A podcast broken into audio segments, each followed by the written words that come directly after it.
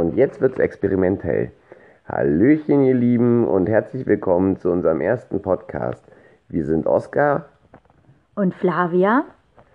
und äh, sitzen gerade in unserem Wohnzimmer und besprechen unsere kleine Tour durch, den, durch die wundervolle Nacht der Volkshochschule, die ihr 100-jähriges Jubiläum gefeiert hat, nach und wollen euch mitnehmen auf eine kleine Reise durch unsere Erfahrung.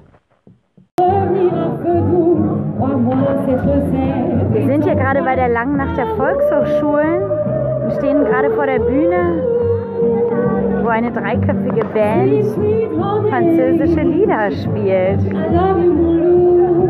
Jetzt wird's Englisch. Das war ein Einblick in den Innenhof der Volksschu Volkshochschule Berlin Mitte.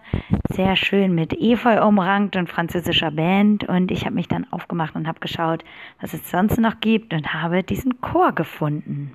Heidi, Heidi.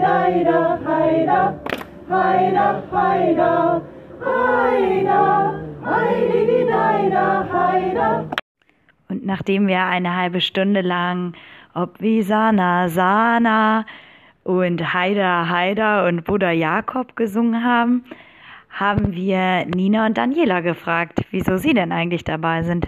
Wie, wie kommt es, dass du hier dabei bist? Ich weiß nicht, erst dachte ich eigentlich, ich bin in so einem Entspannungskurs und singe so nebenbei und dachte, da liegt man auf einer Matte und tönt so ein bisschen, ja, und, äh, so wie man es vom autogenen Training kennt oder so. Und äh, jetzt ist es eben so, ein, es ist ein Singen und gar nicht mal immer so entspannt, aber hinterher ist man total entspannt, weil äh, es macht so einfach glücklich. Ja. Äh, Machst du das jede Woche? Ja, also so immer wenn es angeboten wird. Ne? Das ist ja immer so begrenzt auf zehn oder zwölf Wochen. Und eigentlich gucke ich, dass ich immer in den Kurs komme. Also kann jeder kommen. Ja, es kann jeder kommen. Und es macht glücklich. Es macht total glücklich.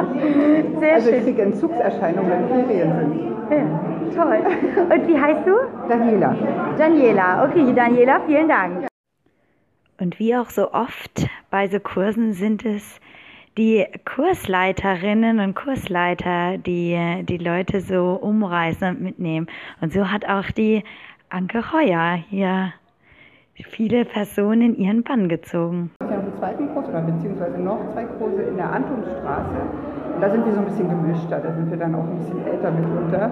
Und das, sie, sie schafft die ganze Bandbreite, ja. Und, und sogar, dass äh, über 70-Jährige das Rammstein-Lied singen ohne dich. Das begleitet sie dann ganz toll auf dem Klavier. Und neben Daniela stand dann auch noch Nina und die habe ich jetzt gleich gefragt, was denn eigentlich Singen bei Anke Heuer, Entspannung durch Gesang, unterscheidet von einem normalen Chor. Ähm, der Unterschied ist, dass äh, beim normalen Chor ist natürlich so ein bisschen mehr Kontinuität, also man arbeitet dann länger an, also ich singe also sing auch in einem Chor gleichzeitig noch und da arbeitet man halt länger an einem Stück äh, und jetzt bei Entspannung durch Gesang, bei Anke, da wir ja total viele Stücke auf einmal und man geht dann vielleicht nicht so in die Tiefe, es ist vielleicht nicht immer alles ganz perfekt, aber dafür, dass wir es nur so kurz machen, finde ich, ist es erstaunlich, wie schön es dann doch immer klingt. Und was glaubst du, warum sind es so viel mehr Frauen als Männer? Das frage ich mich ehrlich gesagt auch immer. Ähm, ja, also es ist in Chören ja generell auch immer so ein Problem. Ich weiß nicht, ob sich Männer weniger trauen irgendwie, ob das irgendwie so ein Image hat, ähm, dass es so ein Frauending ist. Das ist schade, weil es ja auch äh, echt so viel Spaß macht und den Männern wahrscheinlich auch Spaß machen würde. Und nachdem Nina und Daniela uns einmal erzählt haben, wie man denn als Kursteilnehmer ähm, in diese Kurse kommt, haben wir uns dann natürlich auch gefragt, äh, wie wird man, wie kommt man eigentlich dazu, hier Kursleiterin zu werden?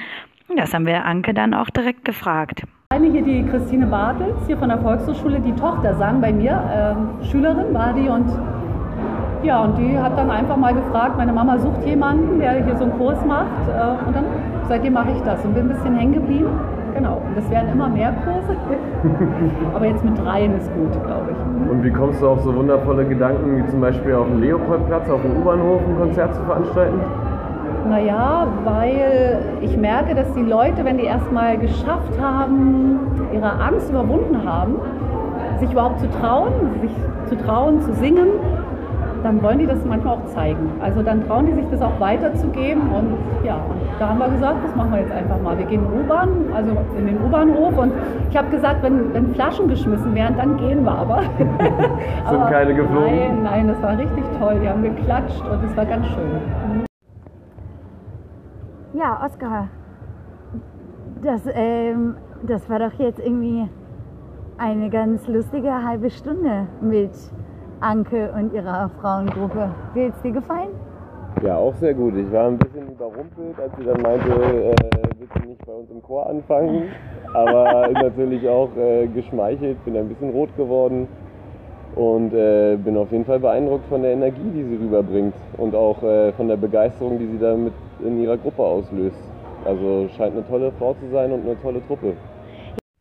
Ja, nachdem Oscar äh, in den Entspannungskur abgeworben wurde, bin ich alleine weitergelaufen.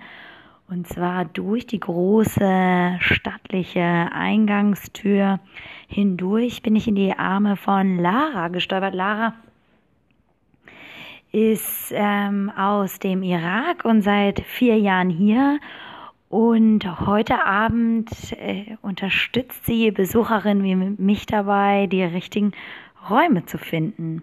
Zum Beispiel ein, eine Frau oder ein Mann, sie wissen gar nicht, äh, wo das Programm ist oder was sie im nächsten Programm machen möchten. Dann zeige ich, ha, hier gibt es ein Programm oder hier gibt es einen Kurs, wo man so und so machen könnte. Vielleicht interessieren Sie sich dafür dann ähm, ja. Ah, super. Also es gibt auch ein bisschen Beratung. Man kann zu dir kommen und sagen, ich möchte gern tanzen. Und dann sagst du, ah ja, tanzen gibt ist es. dort oder um wie viel Uhr und so ja. weiter. Und hast du selber auch mitgemacht bei einem Kurs? Äh, leider noch nicht, aber ich würde gleich hingehen. Zu welchem Kurs wirst du gehen? Tanz. Ah, zu tanzen? Ja. Was für ein Tanz gibt es gleich? Ähm, ich habe noch nicht gesehen, aber ich habe nur die Uhrzeit im Kopf.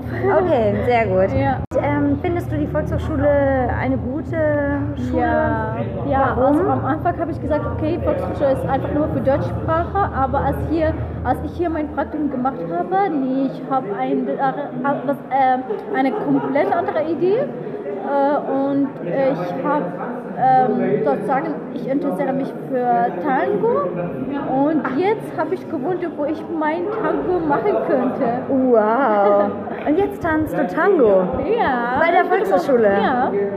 Ich bin dann noch zu einem Einbürgerungstest gegangen, um zu sehen, wie, ob ich es überhaupt schaffen würde, deutsche Staatsbürgerin zu werden und zu einem Improvisationstheater. Und ganz zum Schluss bin ich wieder raus in den Innenhof und habe dort Andreas getroffen und ihn gefragt, wie es kommt, dass er denn da ist.